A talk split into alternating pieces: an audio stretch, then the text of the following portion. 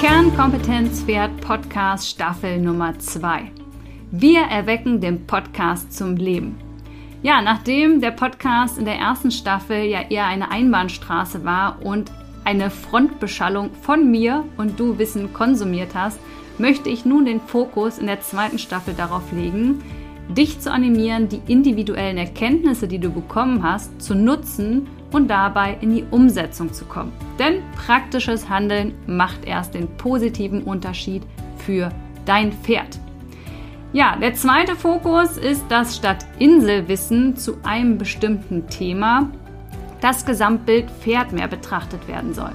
Denn was ich in der Pferdewelt beobachte, sind sehr häufig aufgescheuchte Hühner, die hektisch von links nach rechts rennen und völlig kopflos irgendwelche Zusatzfuttermittel, Geräte, ja, was weiß ich, an allen wundersamen Teilen, die es da so gibt auf dem Markt, die Gesundheit des Pferdes zu verbessern. Und ich möchte, ja, dir zeigen, dass du in die Adlerposition gehen sollst, in die Vogelperspektive von oben, dann dein Pferd als Gesamtbild betrachtest und dir so heraussuchen kannst, was für dich und dein Pferd relevant ist. Ziel ist es, dir für deinen individuellen Weg für dich und dein Pferd Mut zu geben, anzufangen, die Angst zu nehmen vor dem Scheitern und die Motivation zu bringen, den Weg mit Kontinuität stetig zu verbessern. Ja, und damit wollen wir auch loslegen. Wie erweckt man nun einen Podcast zum Leben? Also, der Ablaufplan sieht so aus. Im ersten Schritt bekommst du eine neue Podcast-Folge und zwar montags und du kannst sie dir in Ruhe anhören. Im zweiten Schritt kannst du dann deine Fragen einreichen zu der jeweiligen Folge unter dem entsprechenden Beitrag in der Facebook-Gruppe Podcast Kernkompetenz Pferd. Im dritten Schritt machen wir dann die Fragerunde in der Gruppe und zwar immer am folgenden Montag nach der Podcast-Folge. Wir zeichnen das auch auf und du kannst es dir auch im Anschluss nochmal anschauen. Also, ich hoffe, du bist Teil, wie wir den Podcast zum Leben erwecken und freue mich schon auf den interaktiven Austausch zwischen uns Pferdemenschen. Los geht's! So, wir wollen heute über den Fesselträger sprechen, dem Rebell unter den anatomischen Strukturen. Denn der Fesselträger ist ein rudimentärer Muskel mit bandhaftem Charakter, dessen Entzündung ja als Sehnenentzündung aber eingestuft wird. Du kennst ihn vielleicht als Schreckgespenst in der Diagnose und ja, genau über ihn wollen wir heute sprechen.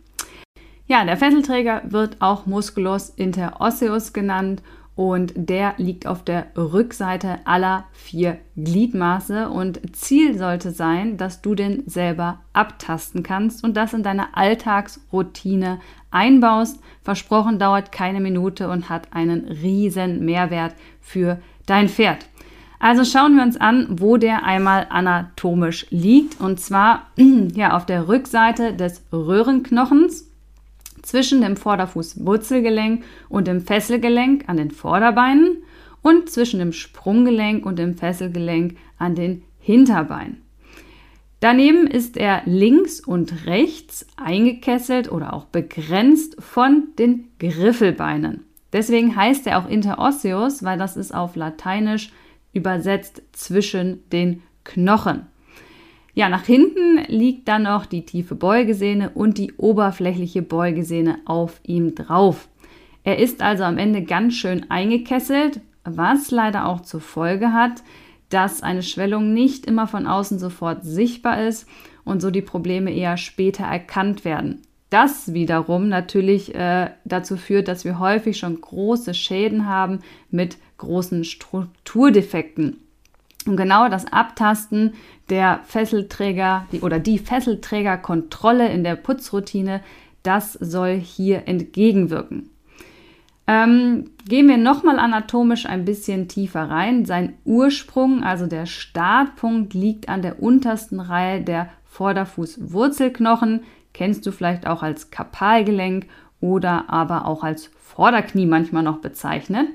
Ja, und da setzt entsprechend der Startpunkt des Fesselträgers an und auch noch an dem oberen Teil des Röhrenknochens. Das heißt, hier beginnen wir mit einer Verbindung zum Knochen. Der Hauptteil des Fesselträgers, also der Körper, läuft dann entlang des Knochens nach unten und knapp über dem Fesselgelenk teilt er sich dann in zwei Stränge, die zum einen an die jeweiligen Außenseiten der Gleichbeine einige Fasern abgibt und dort einen Ansatz hat. Und die anderen zwei Anteile verlaufen dann weiter nach vorne als Unterstützungsschenkel. Das sind dann die berühmten Fesselträgerschenkel, die dann zur gemeinsamen Strecksehne führen. Also nochmal kurz zusammengefasst. Der Fesselträger befindet sich an der Hinterseite aller vier Gliedmaße zwischen zwei Gelenken, vorne zwischen Kapalgelenk und Fesselgelenk und hinten zwischen Sprunggelenk und Fesselgelenk. Er ist ziemlich begrenzt von allen Seiten und unterteilt sich einmal in den Ursprung, in den Körper und in die Unterstützungsschenkel. Der Ursprung ist am Knochen befestigt, der Körper ist ähnlich wie die oberflächliche und tiefe Beugesehne und die Schenkel verlaufen dann von hinten am Bein nach vorne und verbinden sich dort mit der Strecksehne und setzen zudem an die jeweiligen Gleichbeine ein. So, seine Aufgabe, ja, die steht im Namen. Er trägt die Fessel und fängt damit das Körpergewicht von Pferd und Reiter natürlich ab und soll dann das tiefe Durchfesseln ähm, verhindern. Streng genommen ist der Fesselträger äh, keine Sehne, weil, wenn wir da nochmal in die Anatomie reingehen, Sehnen sind ja Verlängerungen eines Muskels, ähm, mit dem er dann an den Knochen befestigt ist. So ermöglicht die Sehne quasi Bewegung. Das heißt, Sehnen verbinden Muskeln mit Knochen. Das tut per se ja jetzt natürlich nicht der Fesselträger, wie wir gerade gehört haben. Er hat ja keinen echten Muskelbauch mehr, auch wenn hier und da ein paar Muskelfasern rudimentäre eingelagert sind. Ähm, das heißt, wenn wir zu Bändern gehen, Bänder ähm, verbinden nämlich Knochen mit Knochen und deren Aufgabe ist es, übermäßige Bewegung zu verhindern, nicht zu ermöglichen. Ja, denk an das Umknicken, wenn du High Heels anhast. Ähm, deine Seitenbänder sollten das verhindern. Tun sie es nicht, hast du eine Bänderzerrung. Der Fesselträger verbindet ja teils Knochen mit Knochen und wie gesagt hat auch keinen echten Muskelbau und daher hat er eher eine Aufgabe eines Bandes. Ja, er ist statisch, er hält die Fessel, er bewegt sie ja nicht. Ja, ähm, das heißt auch, dass wir vermehrte Belastung drauf haben, zum Beispiel in der Dressur bei Piaffe und Passage, weil er verhindert ja das starke Durchfesseln und auch beim Springen in der Landung, besonders dann auf weichem Boden. Ähm, Vorsicht, per se ist nicht die Ausführung der zwei genannten Dinge ein Problem, denn die Belastung kann der Fesselträger standhalten, ja. Die Pferde müssen aber entsprechend trainiert sein und das Gewebe vorbereitet sein auf die Belastung. Ja, Pferde sind nicht aus Zucker, die gehen nicht einfach mal so schnell kaputt. Das möchte ich hier auch nochmal betonen. So, kommen wir zu den verschiedenen Lokalisationen des Fesselträgers zurück. Denn wichtig zu wissen ist, dass je nachdem, wo denn dann ein Schaden aufgetreten ist, von den Lokalisationen, die du gerade erfahren hast, die es gibt, braucht es unterschiedliche Mittel zur Diagnose und das wird dann auch der Befund unterschiedlich bewertet, therapiert und prognostiziert. Ähm, daher ist es wirklich wichtig zu wissen, welcher Teil und dann auch in welchem Ausmaß natürlich der Fesselträger geschädigt ist. Wir setzen voraus eine angemessene Lahmheitsdiagnostik. Ähm, Gerade beim Fesselträger muss man ein bisschen aufpassen. Ich hatte erzählt, er ist sehr eingekesselt. Das heißt, es kann sein, dass wir keine Schwellung sehen, dass die Beugeprobe nicht unbedingt positiv ist und gerade zu Beginn ähm, auch immer mal wieder es keine Lahmheit auf gerader Strecke auf harten Boden gibt, sondern man sie quasi nur in Anführungsstrichen sieht, wenn man das Pferd auf weichem Boden, auf einer gebogenen Linie zum Beispiel an der Longe bewegt. Ähm, natürlich kommt es auch hier drauf an, wo der Schaden ist. Am Fesselträger Schenkel, der schwillt natürlich an, das ist sichtbar nach außen. Ähm, aber Probleme im Ursprung oder im Körper, wie gesagt, die sind nicht immer sofort sichtbar von außen wie jetzt bei einer ganz klassischen Sehnenentzündung bei der oberflächlichen Beugesehne, wo man diese Bananenschwellung auf der Rückseite des Beines hat. Ja? Das heißt, wir tasten natürlich das Bein entsprechend ab, denn du kannst den Fesselträger zwischen den Fingern nehmen und abdrücken. Bei Abwehr auf einer Gliedmaße ähm, und keiner Reaktion auf den anderen drei Gliedmaßen ist das für mich ein klarer Hinweis auf ein Problem im Fesselträger. Ja, du vergleichst einfach den Tastbefund des Fesselträgers an dem gleichen Pferd mit den vier Beinen. Das ist am Ende echt keine Raketenwissenschaft herauszufinden. Du kannst das definitiv, ja. Also Aufgabe für dich, lass dir den Fesselträger zeigen und taste den täglich in der Routine einfach ab beim Putzen. Wie gesagt, versprochen, dauert keine Minute und schützt dein Pferd hier vor Langzeitschäden, da du so rechtzeitig das Training runterfahren kannst und kritisch Training, Beschlag, Hufbearbeitung, Haltung und Co. überprüfen kannst, ja? Denn hier nochmal zur Erinnerung, von einmal rumhüpfen geht kein Fesselträger kaputt und auch keine Sehne, ja? Pferde sind Lauftiere und gehen, wie gesagt, nicht mit ein bisschen Rumgehopse auf der Wiese oder einem Parcours auf einmal etwas schlechterem Boden kaputt, ja? Mehr zu Sehnenentzündungen kannst du auch gerne hier nochmal in der entsprechenden Podcast-Folge nachhören, gerade wie es auch zu so einem Schaden kommt. Ähm, Bewegungsmangel, den ganzen ähm, Punkten, die ich gerade genannt habe in der Tiefe, verlinke ich dir gerne die Podcast-Folge nochmal in den Show Notes. So, wir wollen jetzt nochmal weiter in die Lokalisation gehen, da waren wir stehen geblieben. Erkrankungen im Ursprung des Fesselträgers sind ja begleitet mit Veränderungen des Knochens. Daher brauche ich hier zur Diagnosefindung häufig auch das Röntgen. Ne? Wir erinnern, hier ist die Knochenbefestigung. Und ähm, man sieht dann Sklerosierungen oder sogar Ausrissfrakturen, also wo Teile vom Knochen abgerissen sind durch den starken Zug des Fesselträgers. Ähm, hier kommt auch die Szintigraphie zum Einsatz und auch manchmal das MRT. Ähm, man weiß gerade aus diesen Untersuchungen, dass die Knochenveränderungen, die bestehen können, nicht immer im Röntgen zu sehen sind, schon aber dann in der Szintigraphie der Entzündungs, ähm, ja, äh, das Entzündungsleuchten, so möchte ich es mal übersetzen, äh, gesehen werden kann am Knochen. Also beim Ursprung zum, mit nach Hause nehmen. Hier haben wir auch Veränderungen am Knochen. Das heißt, zur Diagnosefindung setze ich bei einem Fesselträger Schaden am Ursprung auch die Röntgendiagnostik mit ein. Bei Erkrankungen vom Körper des Fesselträgers, da nutzen wir in der Regel den Ultraschall. Ja, das ist allerdings auch etwas eingeschränkt mm, äh, und besteht ein paar Tücken, die man wissen sollte.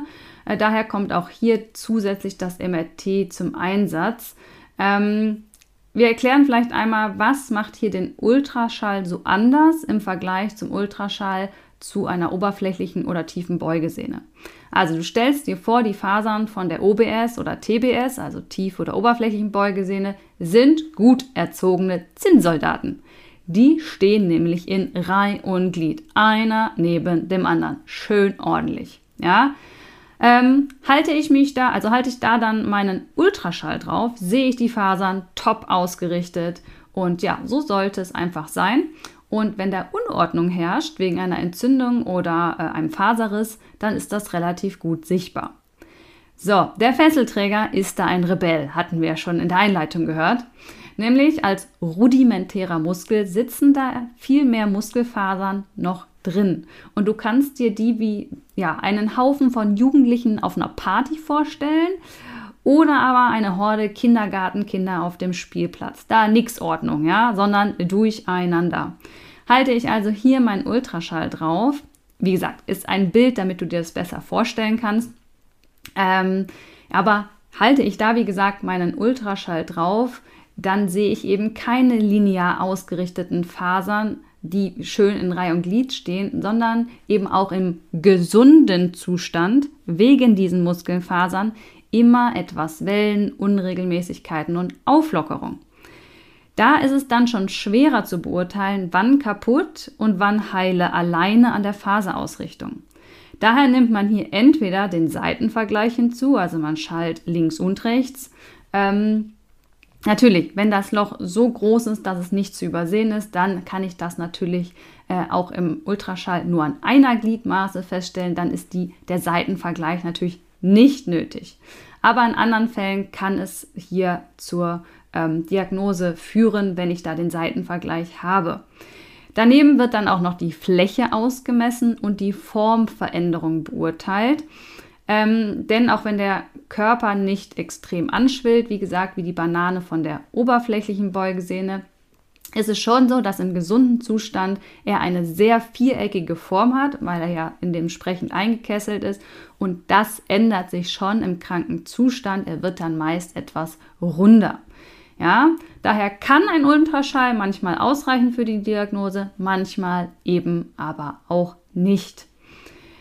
Gehen wir weiter runter. Wir haben die Erkrankung der Fesselträger Schenkel. Die sind im Ultraschall gut zu finden. Sie verhalten sich sehr ähnlich wie die OBS oder TBS und sind daher am besten, wie gesagt, mit dem Ultraschall auch zu finden.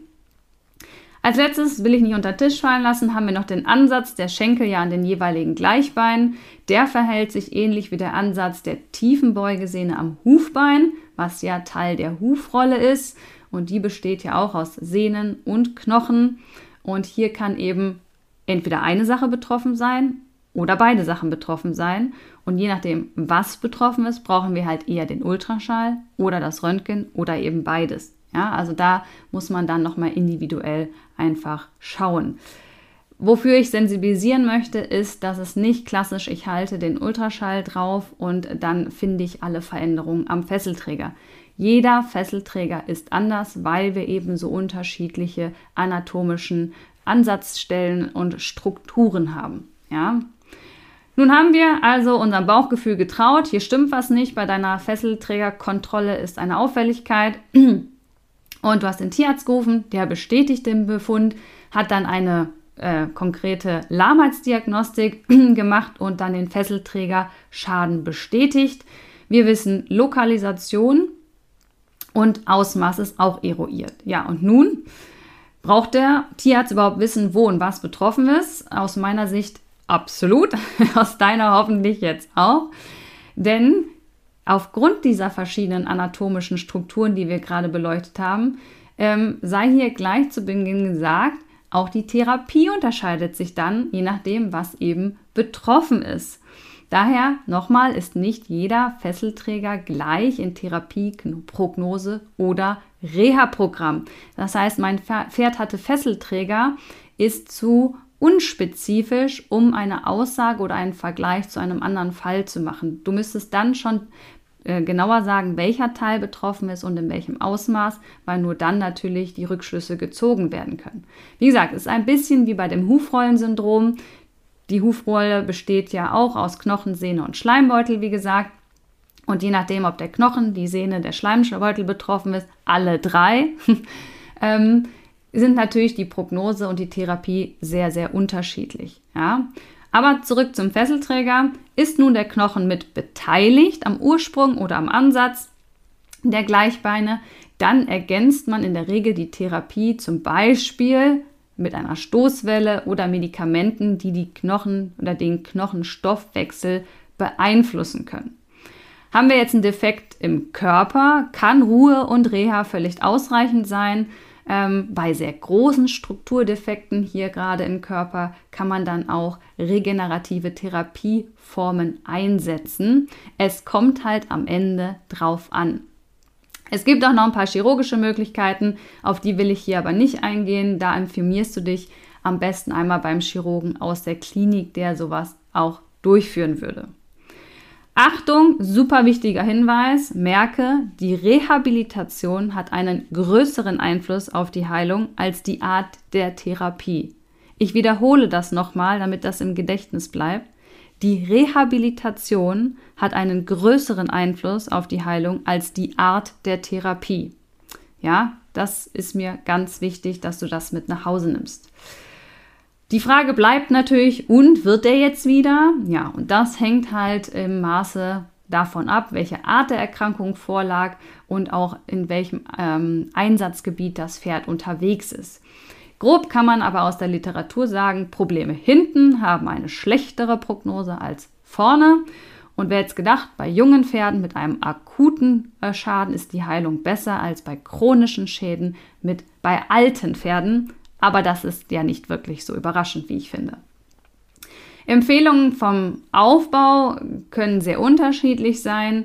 Ähm, wir starten in der Regel mit sieben Tagen Boxenruhe, also wenn der direkt nach dem Insult festgestellt worden ist. Dabei kühlen wir in den ersten drei Tagen und geben auch in der ersten Woche Entzündungshemmer. Im Anschluss nach Studienlage wird kontrollierte Schrittbewegung empfohlen, sodass die Ausrichtung der Sehnenfasern erfolgt. Zeitangaben sind hier natürlich sehr schwer zu treffen, ähm, weil jeder Schaden im Ausmaß und Lokalisation unterschiedlich sein können. Ich gebe dir trotzdem mal ein paar Zahlen mit. Im Handbuch für Pferdekrankheiten steht zum Beispiel, wenn wir den Fesselträger Körper ähm, betroffen haben, nach der Boxenruhe haben wir drei Monate kontrollierte Schrittbewegung, gefolgt von drei Monaten Bewegungsprogramm, bis nach sechs Monaten die sportliche Belastung wieder aufgenommen werden kann. So steht es im Buche. Aufgenommen steht da übrigens, nicht Leistung erreicht wie vor dem Schaden. Also wann kann ich jetzt wieder springen?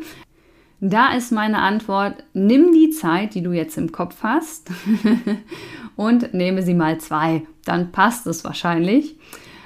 Nehmen wir jetzt die Angaben aus dem Huskamp, also dem Buch, dann haben wir drei Monate Schritt plus drei Monate kontrollierte Bewegung und drei weitere Monate bis zum Aufbautraining plus mindestens ja nochmal drei Monate nach dem Aufbautraining spezielles Kraft- und Ausdauertraining, bis man dann wieder im Sport voll angekommen ist.